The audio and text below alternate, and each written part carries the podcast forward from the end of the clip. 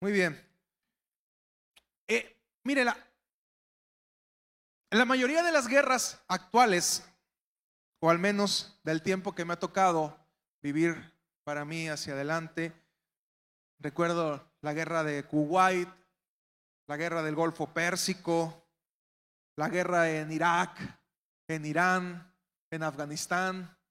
A lo mejor a usted le tocó un poquito más atrás, de Vietnam para acá. No creo que haya alguien de la Primera Guerra Mundial aquí todavía. Eh, mi papá recuerdo que me platicaba que él cuando estaba en Estados Unidos recibió una invitación para enlistarse en el ejército. Lo estuvo año y medio allá y estaban dando la nacionalidad a los, a los que entraban en el ejército que fueras indocumentado, te daban la, nacionalidad si, decías, si decidías entrar al, al ejército, porque como había tantas bajas, estaban reclutando a mucha gente y muchas de las, de, de las guerras que me, o al menos las que me han tocado a mí vivir, la guerra en Siria, tiene que ver con los combustibles. Eh, el control de esa zona de Medio Oriente eh, tiene que ver con la gran cantidad de petróleo y gas que se encuentra ahí debajo. Entonces todo el mundo quiere controlar esa área, quiere controlar Kuwait. Es un, si usted ha revisado alguna vez qué es Kuwait, es una puntita en el, eh, cerca de lo que es el Golfo Pérsico, pero es una zona extremadamente rica en petróleo y aparte controla el paso por lo que es el, el Golfo Pérsico que lleva después al canal de Suez que cruza, que cruza eh, del Océano Índico a el mar Mediterráneo y puedes acceder directamente a, Europa. Eh, el país de Siria, hasta hace poco escuchábamos mucho de los refugiados, actualmente hay mucha gente que está refugiada en otros países de Siria. Siria es un punto estratégico de paso entre Rusia, Asia y el petróleo de Medio Oriente. De Medio Oriente hacia Rusia va petróleo, de Rusia hacia Medio Oriente baja gas natural. La guerra actual entre Ucrania y Rusia no es otra que el paso de los gaseoductos de Rusia surtiendo a toda Europa. ¿Y cómo controla Rusia a los países europeos? con, la llave del gas. Así, eh, eh, una llave que tiene ahí Rusia y dice, ok, me apoyan, no me apoyan, si no me apoyas, ahí tiene una palanquita que dice a lo mejor España, le cerramos la llave, eh, Francia, le cerramos la llave, y ellos controlan la cantidad de gas que venden. Entonces ellos de repente dicen, bueno, el, el gobierno del mundo está en contra mío, yo soy un gran productor de cereales, ¿qué hago? Dejo de venderle cereales. ¿Y los cereales qué cree que proporcionan también? Energía y combustible. Los aceites vegetales eh, también se, sacan. Y, actualmente eh, vivimos en una lucha por controlar la, la cantidad de combustible del mundo, el cual va escaseando. Y estamos en una etapa de una transición hacia otro tipo de fuentes de energía más renovables, eh, lo que es la energía termodinámica, eh, la energía eólica también por medio de grandes molinos, la energía solar y, y realmente lo que nos hace falta es tener la capacidad de almacenar la energía, pero Dios creó la tierra de tal modo que se puede reabastecer. Si tuviéramos la cantidad de paneles y la cantidad de acumuladores de energía, con la cantidad de sol que entra todos los días a la tierra, no ocuparíamos de ningún otro combustible. Entonces el problema ahora es dónde la almacenamos. Y es lo que los, los científicos están trabajando ahorita. La tierra no necesitaría más petróleo si tuviéramos dónde almacenar toda la energía que, que entra. Y científicos como Elon Musk decía que no, todavía no podemos dejar de depender de los combustibles fósiles. No podemos decir, ah, se acaba el combustible fósil y todos nos abastecemos con el sol. No es posible. Actualmente, eh, en Europa, a partir del año que entra, ya no se van a vender vehículos a, a gasolina y diésel. A partir del año que entra, 2023, todos los vehículos tienen que ser eléctricos. Y usted puede decir, ay, qué gran avance. La verdad es que no, porque Europa es una cantidad muy pequeñita de población, incluso la población europea va tendiendo a desaparecer. Y aunque ellos van a hacer un cambio que les va a ayudar en el ambiente a nivel global, no se va a reflejar mucho. Eh, si usted va a India, va a China, eh, son países altamente contaminantes con una carga de vehículos inmensa y la contaminación es generalizada. Va usted a la Ciudad de México y hay carros, la gente pone el hoy no circula, pero la gente tiene dos carros para que cuando no circule uno use el otro. Entonces realmente eh, siguen comprando vehículos, siguen usando vehículos, incluso nuestro estado tenemos más vehículos que casas. ¿Usted sabría eso? Entonces, luego nos quejamos de repente de la economía y es que no, que está dura. Y Nayarit es un estado que, tiene abundancia. Realmente, por casa hay dos, tres vehículos. Eso dice que, que, tenemos realmente la capacidad más de lo que, más de lo que nos imaginamos. Ya aquí a, Nayarit llegó el, el, primer vehículo por la marca Nissan, y bueno, a ver si no nos cobran regalías, este, pero llegó el primer vehículo eh, que se va a empezar a abastecer de forma eléctrica. Trae un motor de gasolina, pero ese motor de gasolina lo único que hace es recargar las, las, las baterías para que funcione el motor eléctrico completamente. Y créame, hermano, estamos en una transición muy fuerte. Le decía yo a mi esposa en la mañana, eh, mi papá tenía antes una camioneta de ocho cilindros. ¿Cuántos tienen ocho cilindros todavía? ¿Aquí hay alguien que tenga un ocho cilindros? ocho cilindros de gas tienen en su casa, ¿verdad? Pero por allá, él sí tiene uno, yo, yo, le he visto un ocho cilindros.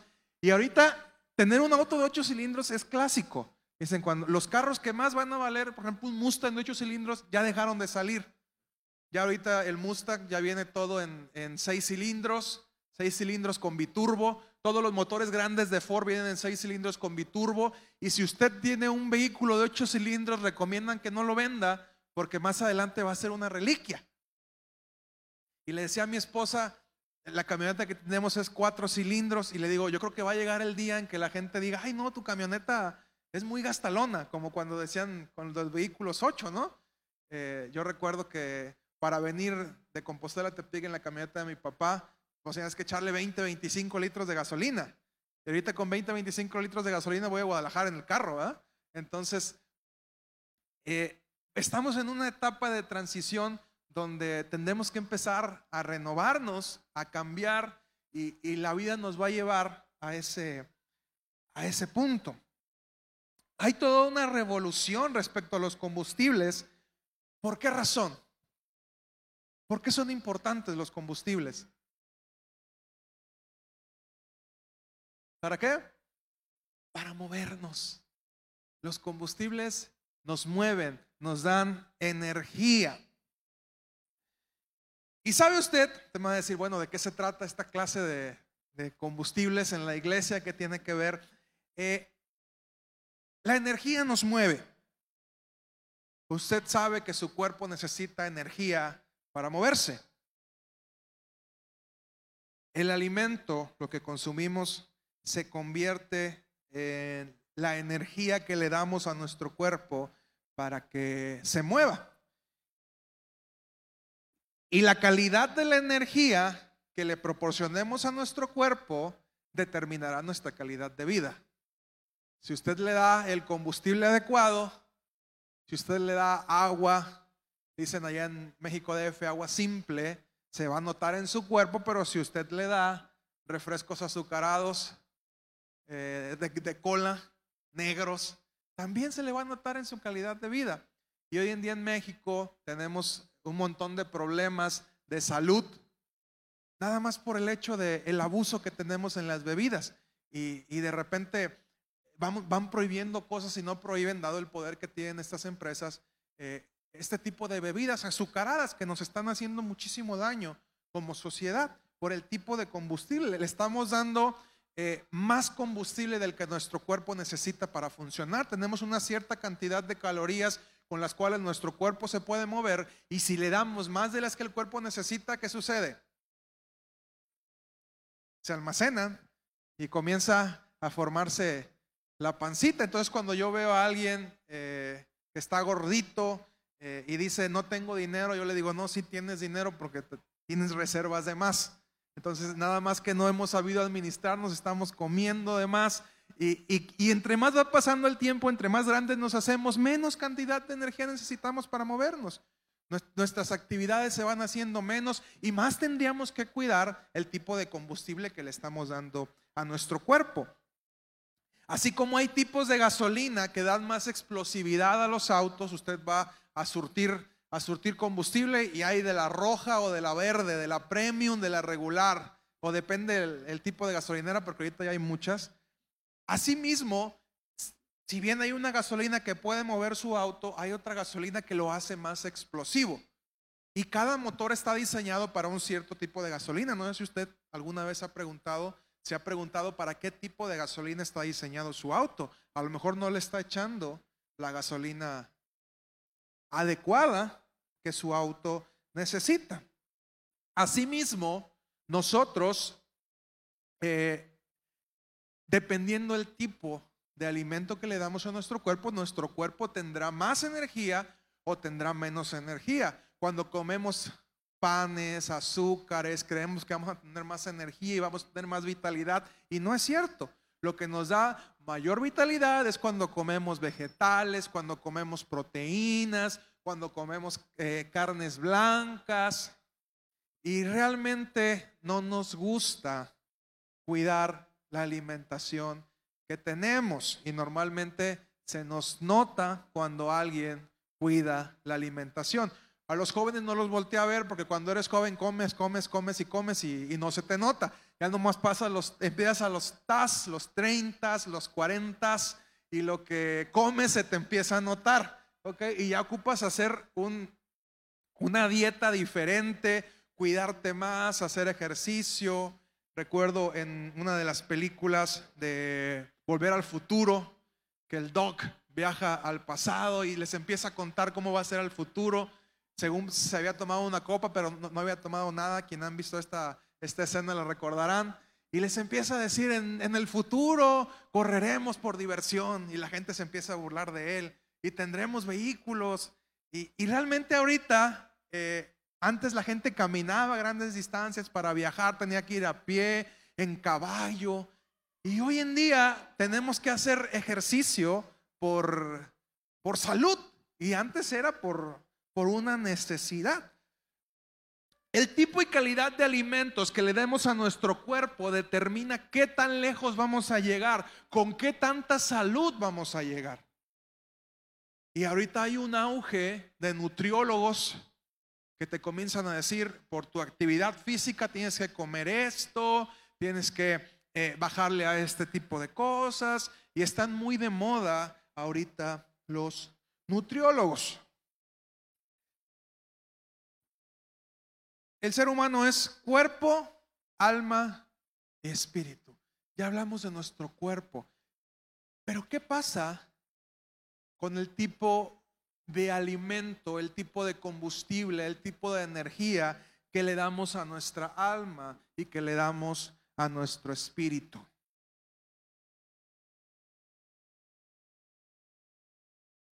Justo la semana pasada que me tocó dar clases con los chicos de 10 a 15 años, les decía que me he encontrado con muchas personas que su combustible para salir adelante, los que los motiva a salir adelante, está basado en experiencias pasadas. El odio, el rencor, la amargura, el querer demostrar Gente que se mueve por decir, es que yo les voy a demostrar a mis papás que se equivocaron por abandonarme. Yo le voy a demostrar al mundo que puedo ser el mejor. Y de repente sus motivaciones para seguir adelante, lo que los mueve para lograr sus objetivos, no es el combustible correcto. Y yo voy a salir adelante porque quiero tener mucho dinero, porque quiero ser alguien importante. Yo diría, ¿es ese realmente el combustible adecuado para poder lograr nuestras metas?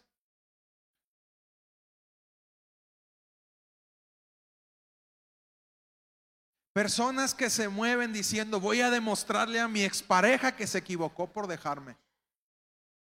Que no sabe de lo que se perdió. Y luego de, repente las, las mujeres casadas, todas este, desechuradas y ya divorciadas, dicen, ya comienzan a ponerse bellas porque voy a demostrarle a este de lo que se perdió. De esta reina no se encuentra en cualquier lugar, ¿verdad? Y ya de repente comienza a haber un cambio y, no digo que esté mal el que te arregles, pero sí el hecho de decir voy a demostrarle a este que se equivocó. Y comienzan a hacer cambios en su vida sin la motivación correcta. Incluso muchos de los conflictos de índole de identidad de género están basados en situaciones como abuso, abandono, ausencia, y muchos de ellos por una cuestión de falta de perdón. Yo me he topado con casos donde lo único que necesitan realmente para cambiar es perdonar, pero no quieren hacerlo. Perdonar un abuso, perdonar un abandono. y hay personas que les he dicho, no más falta que des ese brinco. Y la persona dice, no, porque se me acabó mi motivación para seguir adelante. Y a veces creemos que es sencillo, pero realmente no. Cuando llegamos al punto donde tenemos que perdonar y solamente ese perdón es el brinco, no sabemos qué vamos a hacer después. Y hay mucha gente que ha pasado gran parte de su vida en una prisión y cuando salen de la prisión ya no saben cómo vivir afuera. Y lo mismo sucede con nosotros. Vivimos en una prisión por dentro por situaciones que han pasado en nuestra vida y cuando tenemos la posibilidad de ser libres, decidimos que no queremos salir. Y hay mucha gente que después de pasar 20, 30, 40 años preso, salen, el mundo cambió y vuelven a hacer cualquier cosa, van y matan a alguien, roban algo para que los vuelvan a meter a la cárcel. ¿Por qué? Porque no saben vivir fuera de esa prisión. Y los días más difíciles para cambiar de alimentación son los primeros. Yo recuerdo que un tiempo me propuse, no voy a, voy a desayunar solamente con agua. Y pues acostumbrado al cafecito, acostumbrado al, al jugo o alguna otra cosa, llegaba así la mañana y ya empezaba, ¿eh? así como que me falta mi, mi dotación de azúcar y me di cuenta de lo difícil que es. Alguna vez intentamos el, ayuno de Daniel, de comer solamente eh, verduras y legumbres. Y ya a los días yo le decía a mi esposa, quiero un pedazo de vaca, quiero un pedazo de vaca, quiero un pedazo de vaca. ¿Por qué? Porque mi cuerpo estaba acostumbrado a ese tipo de proteínas. Y aunque consumía otras proteínas también, pero mi cuerpo me pedía, me exigía la carne de res. Yo soy una persona que, consume carne de res. Y, se vuelve bien difícil los primeros cambios cuando queremos eh, encontrar un cambio de energía, un cambio de combustible, un cambio de motivación para lograr nuevas cosas. Y antes de juzgar a una persona, porque somos muy rápidos para juzgar a alguien que está en pecado, a alguien que se ha equivocado, muy rápido lo juzgamos, pero tendríamos que preguntarnos eh, qué es lo que pasó en su corazón y te puedo asegurar que alguien que está llevando su forma de vida incorrecta no es necesariamente porque él quiera, sino porque está utilizando el combustible no adecuado. Primera de Timoteo 6:10.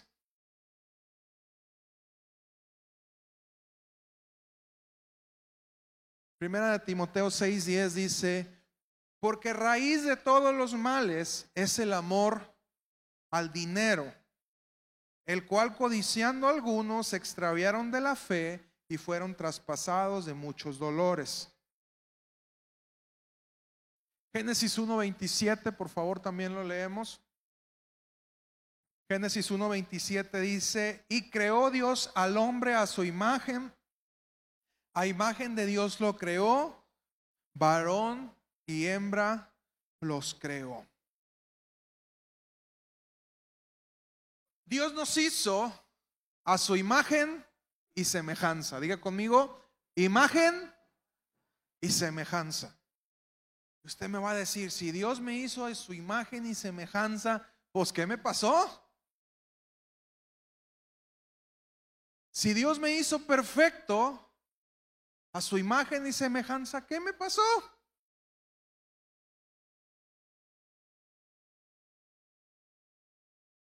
¿Y saben dónde está la respuesta? En el tipo de combustible que usted ha usado para moverse. Es como dicen, no hay, no hay carro nuevo malo. Tú compras un carro nuevo y funciona, la gran mayoría funcionan perfectamente. Con el paso de los años, si no le das el mantenimiento adecuado, yo tenía un, un carro neón y la gente me decía siempre, esos carros son malísimos. Yo le decía, no, me ha salido perfectamente. Un día se rompió una manguera, funcionó la caja sin, sin aceite, no se descompuso, le volvieron a echar aceite, jaló y siguió funcionando. Y toda la gente me decía que eran malísimos y a mí me salió muy bueno. Y, realmente no hay carro malo, lo que hay son malos dueños, dicen los, los conocedores. Hay malos dueños y buenos dueños de autos, al final de cuentas son, son máquinas. ¿Alguna vez usted ha escuchado algún narco corrido? ¿Sí? ¿Por qué la gente busca la venta de drogas? ¿Qué es lo que dicen? Dicen por algunos corridos, un amigo se metió a la mafia porque pobre ya no quiso ser. ¿eh? Ahora tiene dinero de sobra por costarle le pagan al mes. Dice hay una poesía de, de, Mario Quintero, se llama, el de los Tucanes de Tijuana. ¿Por qué la gente entra a esos negocios? ¿Por qué? Por el amor al dinero. Y dice usted, es dinero fácil. No, yo, yo no le diría que es dinero fácil. Es dinero muy difícil. Porque lo ganas o lo pierdes con tu vida. Entonces, cuando alguien anda en esos negocios, le dicen, ah, pues hizo eso porque es dinero fácil, ¿no? O sea, eso es un precio que, que no cualquiera se anima a pagar y no todos llegan a, a ganar realmente tanto dinero. O sea, es un, un negocio complicado como cualquier otro negocio, que de repente cuando les va bien, ganan mucho. Lo dicen, los deportistas ganan mucho dinero. Bueno, ganan mucho dinero por todo el sacrificio que tuvieron que pagar, que los llevó no es de que ah, despertó un día, ya soy futbolista profesional. No, es un precio desde, lo, desde niño, pagar hasta llegar adulto y tener una ganancia. ¿Cuál es entonces la motivación de la gente que quiere dinero? ¿La pobreza, la necesidad o simplemente la avaricia? El querer tener más lleva a muchos. Es, es, el combustible que los mueve. El querer salir de la pobreza es el combustible que los mueve para poder lograr más. Pero sabes, alguien que se mueve bajo ese principio, que se motiva, que utiliza ese combustible, nunca va a estar contento con lo que tiene. Siempre va a querer más y siempre va a querer más. Y si hasta ahora para ti el tener más dinero es una motivación, nunca te vas a saciar. Y déjame decirte, estás utilizando el combustible incorrecto para moverte.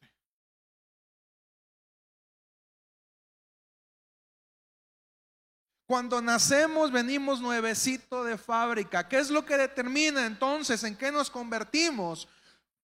Obviamente primero nuestras decisiones, pero obviamente también nuestro contexto social.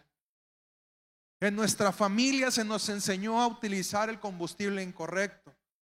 Si en nuestra familia desayunaban, comían y cenaban con coca, ¿qué cree que vamos a hacer usted y yo? Diabéticos, dice mi mamá. Pero si nos acostumbraron a desayunar así cuando seamos grandes, ¿qué vamos a hacer? Lo mismo, normalmente la, mayor, la mayoría de la gente repite los mismos patrones, alimentarnos de una forma incorrecta.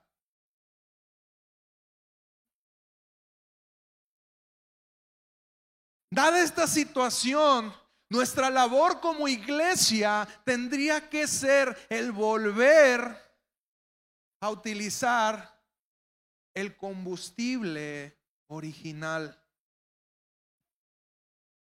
Y ahora viene la pregunta, me va a decir usted, pastor, a ver entonces dígame cuál es el combustible original.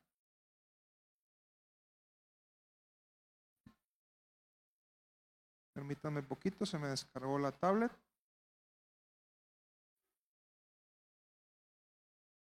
¿Qué pasa si le pones diésel a un vehículo que funciona con gasolina? Señor ingeniero, en combustión. ¿Mande?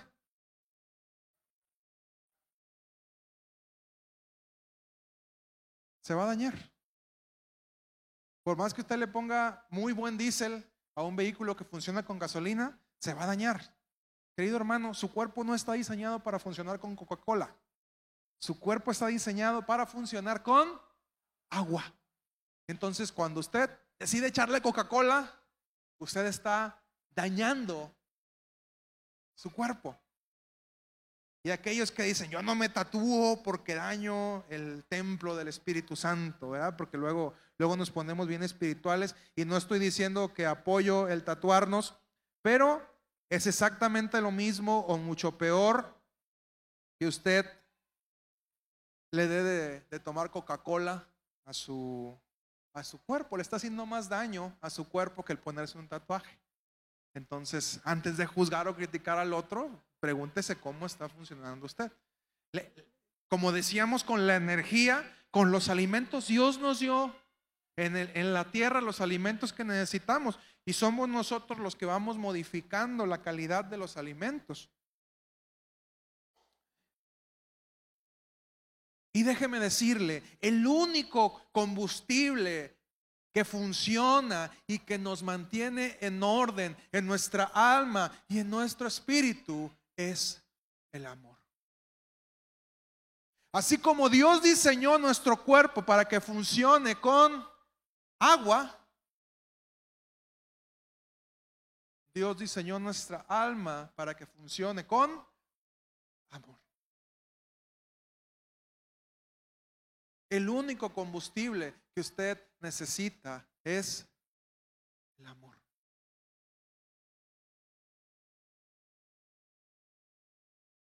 Primera de Juan 2, 9 al 11.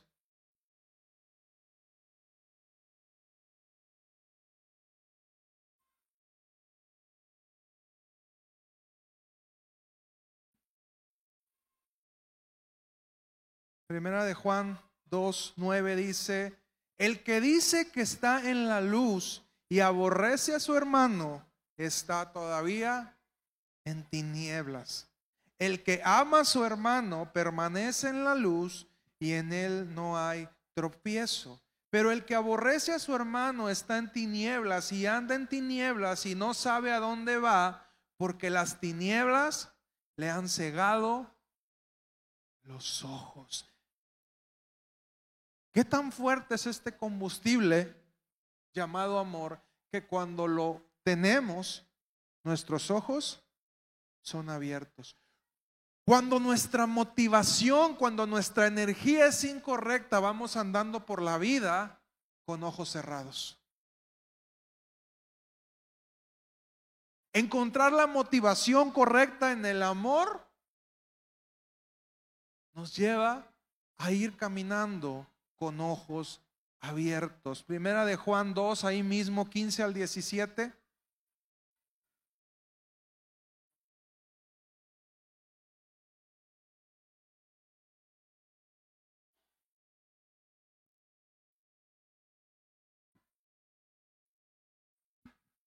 Primera de Juan 2, 15 al 17 dice, no améis al mundo ni las cosas que están en el mundo. Si alguno ama al mundo, el amor del Padre no está en él. Porque todo lo que hay en el mundo, los deseos de la carne, los deseos de los ojos, la vanagloria de la vida, no proviene del Padre, sino del mundo. El mundo pasa y sus deseos, pero el que hace la voluntad de Dios permanece para siempre. Juan 15, 12 y 13, el Evangelio de Juan, capítulo 15, versículo 12 y 13. Vamos a leer algunas escrituras, no se me pierda. Juan 15, 12 y 13 dice la palabra, este es mi mandamiento, que os améis unos a otros como yo os he amado. Nadie tiene mayor amor que este, que uno ponga su vida por sus amigos. Jesús nos enseñó el amor más grande que puede haber, que uno ponga su vida por las personas que ama. Mateo 22, 34 al 40.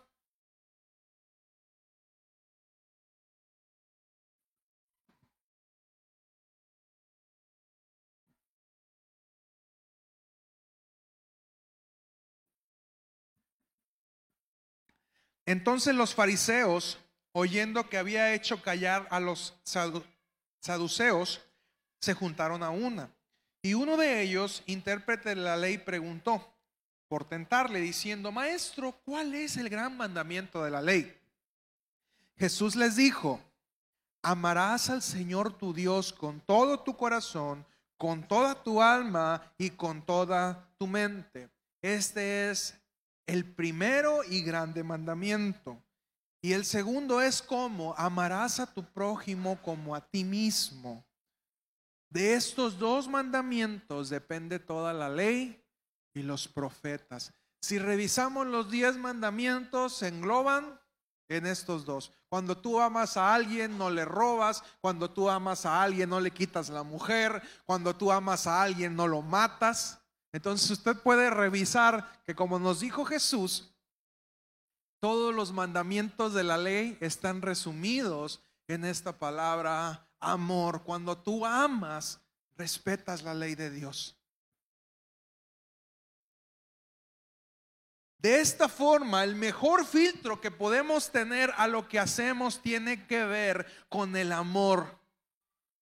Y también para esto uno debe de aprender a discernir el tipo de amor. Porque luego decimos, ay, es que me entregué a esa mujer, me entregué a este hombre por amor. No, eso no es amor, eso es calentura, eso es enamoramiento. Entonces tenemos que aprender a distinguir la diferencia entre amor y enamoramiento, porque cuando estamos enamorados hacemos un montón de tonterías, pero eso no es amor. Y créanme, para los que es solteros, el amor más puro que uno puede eh, tener y uno entiende por qué Dios decide ser nuestro Padre. Cuando Él se presenta, Él decide ser Padre, porque el amor más puro que uno puede expresar es el amor de Padre o el amor de madre. Eso no quiere decir que todos los papás o mamás amen, pero eh, normalmente ese amor que se expresa de esa manera. ¿Por qué? Porque un papá sabe que no puede recibir nada del hijo. Luego como hijos decimos, tú querías tener hijos para tener a quien mandar a la tienda. Esa es nuestra, nuestra frase. Pero si somos sinceros, ir a la tienda es nada comparado con lo que nuestros hijos pasan. Nuestros padres pasan, perdón, por nosotros como hijos. Mamás, ¿cuántas tienen bebés? ¿Cuántas mujeres han tenido bebés? ¿Cuántas son mamás? Levanten su mano. Dice mi esposa, y esto es una motivación de la reunión que, va a haber ahora en estos días, es todo un terror pasar por eso.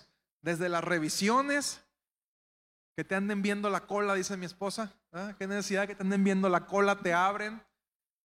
Ya cuando vas a dar a luz, ¿cuánto trae? Te miden, te ven. No, trae cuatro todavía, ¿no? Sigue, todavía, siga pujando, oiga. Prepárese y los dolores. y ¿Cuánto tiene? Seis, ocho, diez, ¿verdad? Y luego pasa eh, de repente y que no salió la placenta completa, hay que meter la mano. Hay que cortar, abrir y son un montón de cosas que las mamás pasan y que los hijos no, no valoramos. Eh, yo nací el, día de, del cumpleaños de mi mamá. Y, y, te acordabas, mamá, del que, sentías el día de tu, cumpleaños? Ni me acordaba de Ni me acordaba que era mi cumpleaños por todo lo que estaba pasando hasta que ya, ay, nació el niño. ¿Qué día es? 2 de mayo. Ah, mira, son del mismo día. Pues mi mamá yo ni me acordaba con los dolores, que no podía salir yo porque estaba muy grande, mi mamá iba tallando.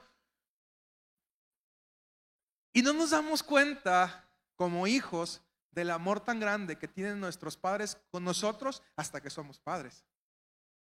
Y ya viene la típica frase de, ah, qué razón tenía mi papá, qué razón tenía mi mamá cuando me mostraron ese amor, cuando me educaron, porque ¿qué les puede dar uno? Imagínense que ¿Usted cree que como papás decimos, Ay, voy a darles a mis hijos para que cuando sean grandes me mantengan?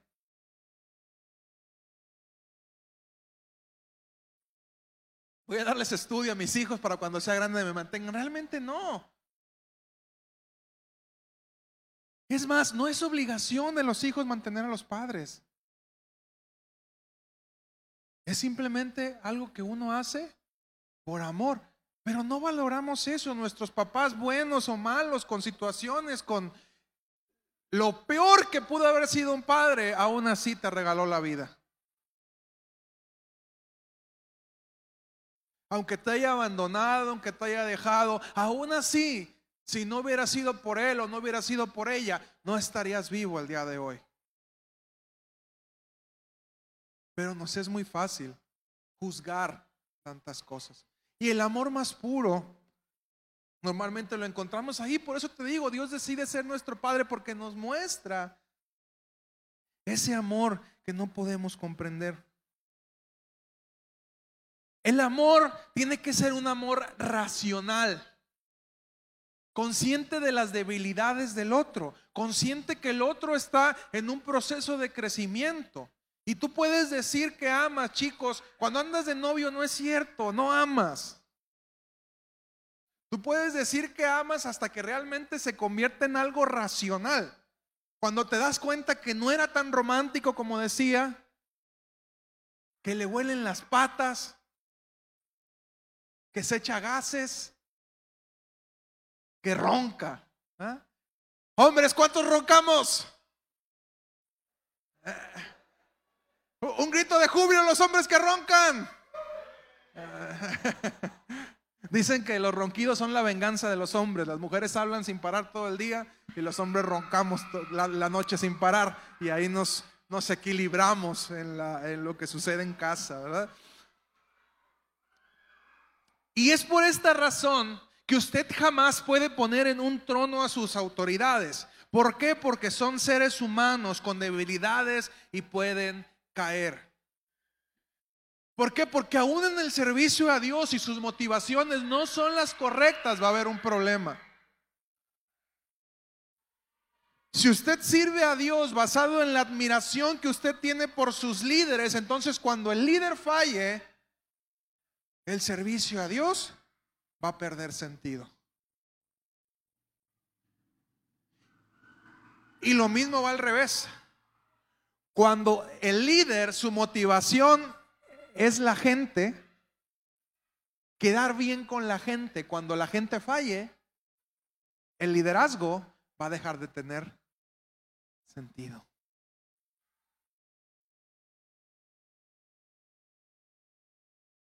Entonces,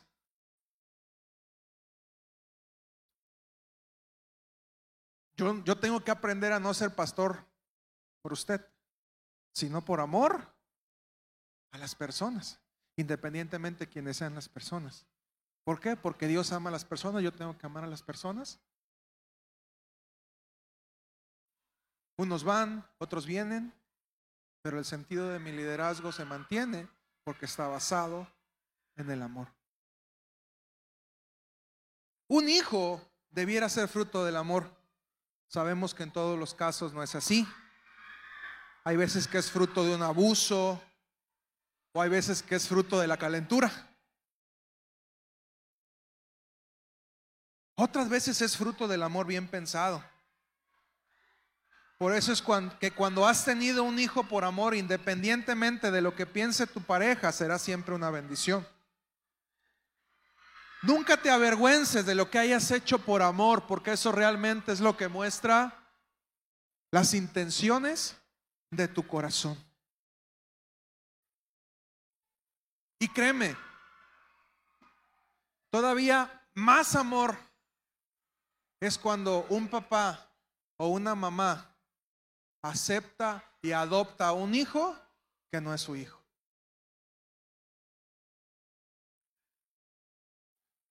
Porque cuando es sangre de uno, pues dice uno, pues yo todavía lo hice, ¿ah?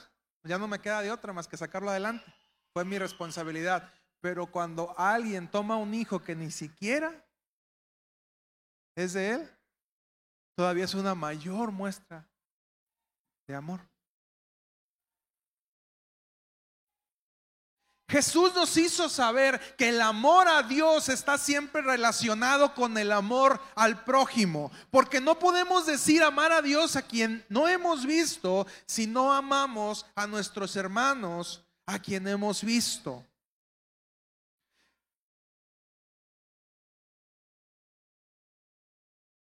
Y vamos a empezar por etapas. A veces comenzamos eh, eh, con, con, ciertas motivaciones, por amor a gente que nos aprecia, por amor incluso a nuestros líderes. Y tendríamos que empezar a pasar todo por el filtro del amor. ¿Qué es lo que estoy haciendo?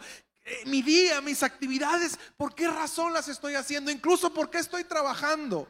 ¿Cuál es la motivación de que yo me esfuerce por ir a trabajar todos los días?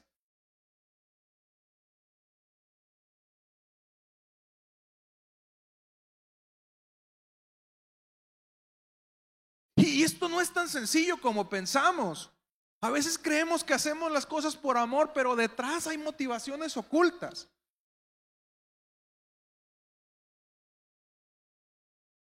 Tenemos un ministerio tal vez porque creemos que, queremos eh, amar y agradar a Dios y tal vez sea nuestra necesidad de ser vistos o la necesidad de poder o la necesidad de los recursos económicos, el acceso a los recursos económicos hay gente que dice, este, los pastores se hacen ricos y no hacen nada. Yo les diría, pues métase de pastor, oiga, ¿qué anda haciendo?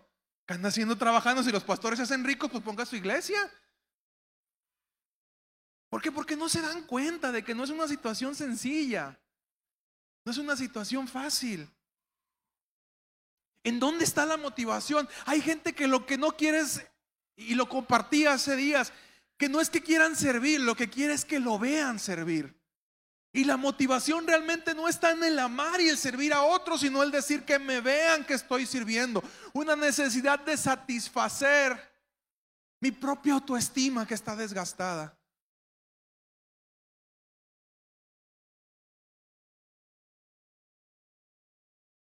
Porque cuando la motivación es correcta, te vean o no te vean, tú sirves.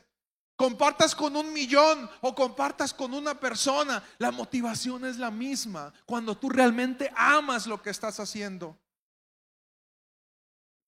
Cuando tú realmente eres un adorador, tú adoras con mil personas o tú adoras con una persona de la misma manera porque tu motivación no es el que te vean, tu motivación no es alcanzar a otros, tu motivación es adorar a Dios.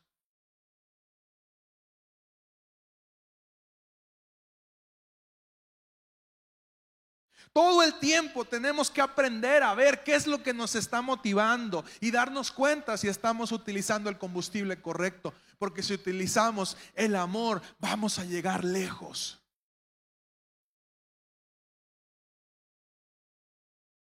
A veces habrá que obedecer a nuestros padres por amor a ellos o a veces por amor a Dios, aun cuando nos piden hacer cosas que no queremos hacer.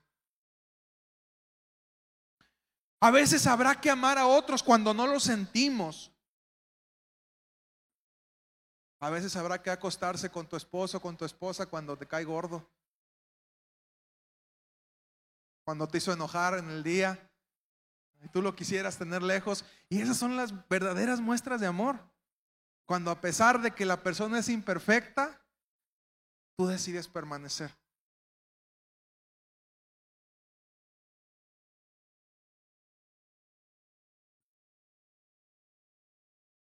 Y usted puede obedecer por amor o puede obedecer por temor.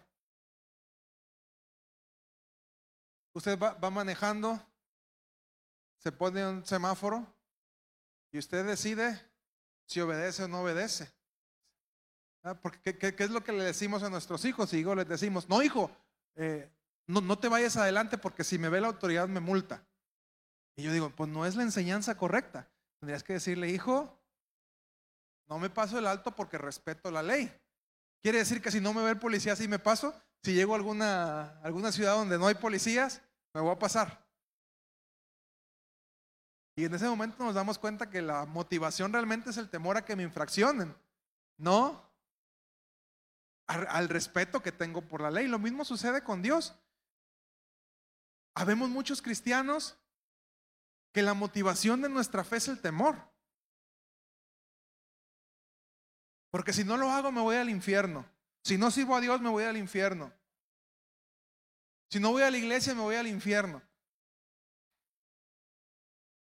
Estamos trabajando con el combustible incorrecto. Si usted viene a este lugar porque si no viene se va a ir al infierno, quédese en su casa mejor. De veras, quédese en su casa. No se va a ir al infierno por no venir. Se va a ir al infierno por estar lejos de Dios. Y lo decía en los 15 años de, de Regina. ¿A quién invitarías a tu casa?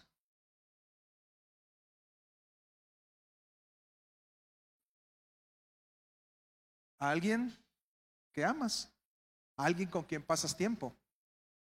Si Jesús fue a preparar moradas, ¿para quién fue a preparar moradas? Para la gente que ama. Y luego decimos, todos nos vamos a ir al cielo. ¿Para qué querría ir alguien que no ama a Jesús al cielo?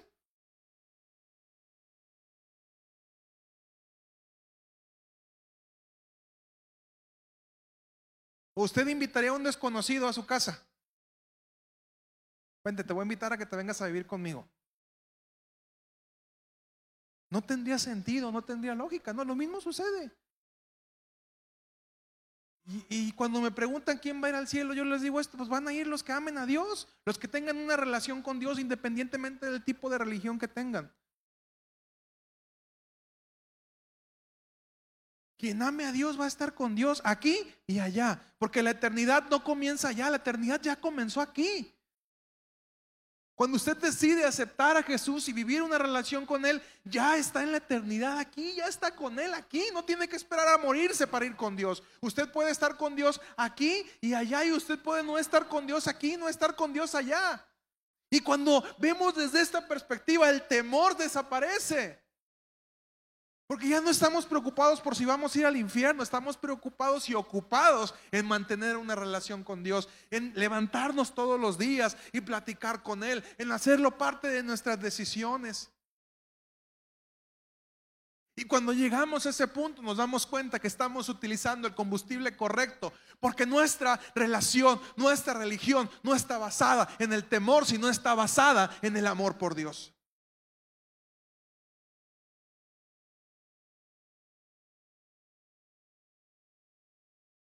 Si usted decide honrarnos como pastores por temor, no lo haga, no sirve. Hágalo por amor a Dios. Por amor a sus líderes. Si en su trabajo usted obedece por temor, no lo haga. O cualquier otra motivación, hágalo por amor.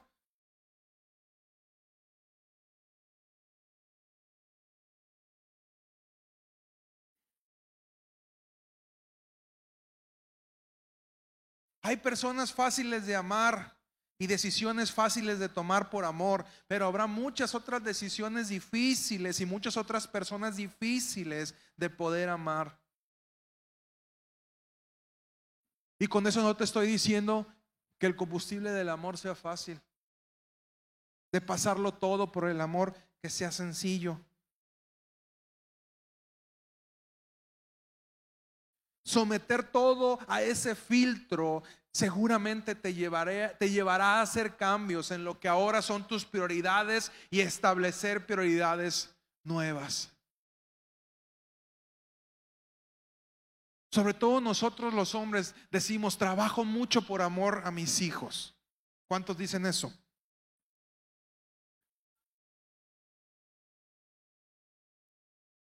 Y te haría esta pregunta. ¿Qué necesitan más tus hijos, tu dinero o tu tiempo? pero que necesitan más. Tu tiempo. Entonces decimos, trabajo y trabajo y trabajo por amor a mis hijos y tus hijos jamás se dieron cuenta que los amaste.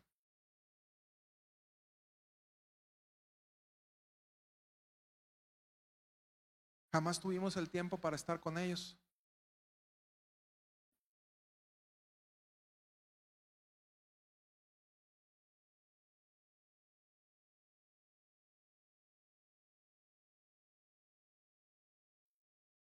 Entonces eso nos tendría que llevar a cambiar nuestras prioridades.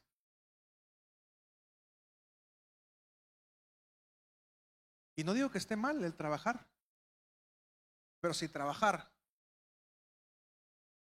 te está distrayendo del verdadero filtro, del verdadero combustible del amor, yo entiendo que hay que trabajar por las necesidades de la familia. Eso es inevitable. Hay que salir adelante. Pero si ya estamos llegando al punto donde el trabajo nos está robando y nos está llevando a una motivación incorrecta,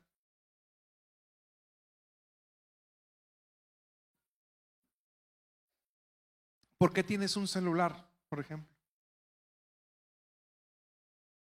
¿Para qué tenemos un celular? ¿Para qué? ¿Estás seguro?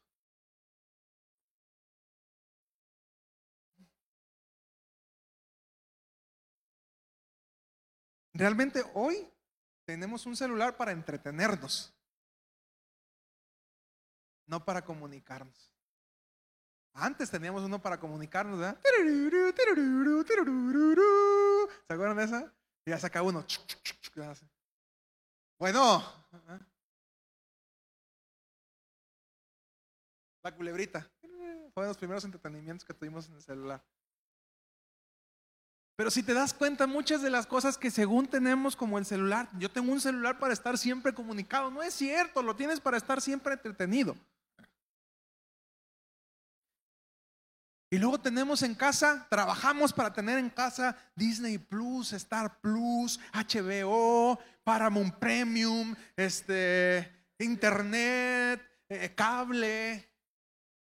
Y tenemos tantas cosas que no podemos ver. Porque ni aún teniendo cinco pantallas en la casa podríamos estar viendo algo al mismo tiempo. Y tenemos que trabajar tanto para pagar esos servicios que realmente no utilizamos. ¿Me explico?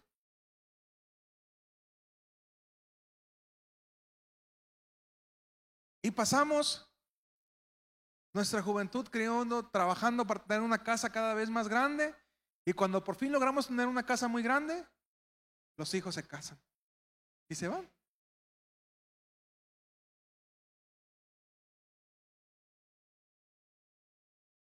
Y no digo que esté mal tener casas, pero ¿cuál es la motivación de tener una casa entonces? Usted puede decir, no es que yo quiero dejarle a mis hijos, quiero que ellos empiecen más adelante. Bueno, a lo mejor es una, una posibilidad loable. Yo me voy a esforzar porque yo quiero que mis hijos no batallen lo que yo batallé cuando compré una casa. Y voy a dejarles una casa a cada uno. Qué padre, pero que eso no termine por robarte y a final de cuentas termines viviendo con un montón de desconocidos en la misma casa. Mamá, hay un señor en la cocina, cálmate hijo, es tu papá.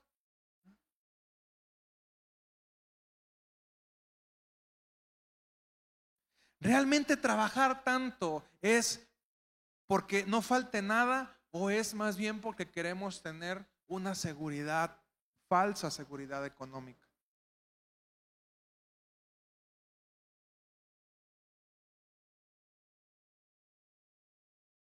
Y así quisiera que usted el día de hoy comenzara a reflexionar en todo lo que hace. Que reflexione en su agenda las actividades del día. ¿Realmente vale la pena? De 7 a 8 hago algo. ¿Realmente vale la pena? ¿Cómo lo podía sustituir? Por algo que realmente haga por amor.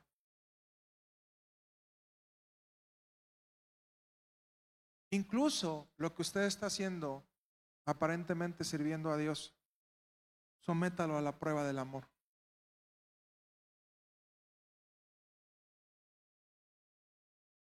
Y yo muchas veces he querido decir, Señor, ya me cansé de esto.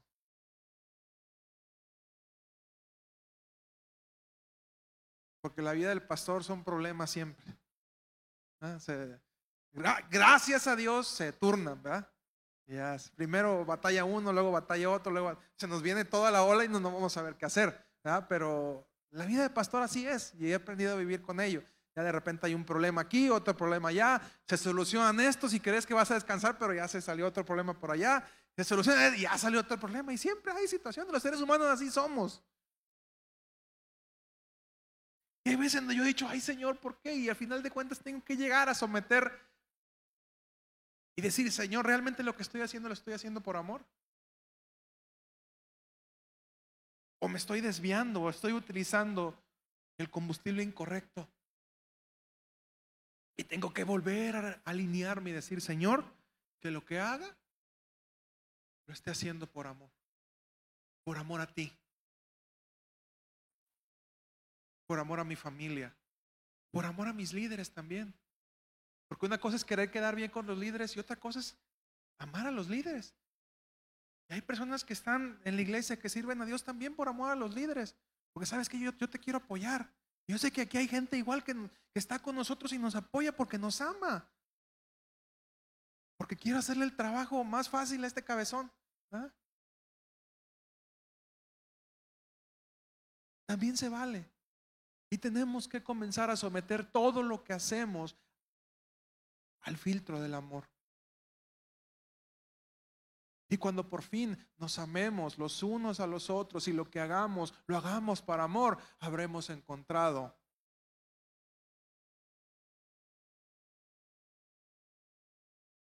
el combustible correcto. Es curioso que el mundo física, emocional, espiritualmente se pelea por tantas cosas. Tenemos tanta Coca-Cola y tan poca agua lista, dulce. Se nos está acabando el agua y no nos damos cuenta. Hasta el día que no haya agua, vamos a valorarla. Hasta el día en que no haya amor, vamos a valorarla.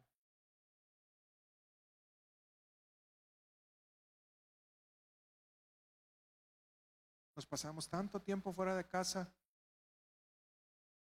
y nos olvidamos de fomentar y cultivar el amor con nuestra pareja también. Vamos a salir de adelante y vamos a trabajar los dos con todo. Y la relación terminó con dos personas tratando de salir adelante, tratando de tener mucho dinero, pero una relación rota. ¿Por qué? Porque nunca tuvimos tiempo para lo más importante. Y lo más importante, queridos hermanos, en esta vida, lo único verdaderamente útil para nuestra alma es el amor. Ponte de pie, por favor.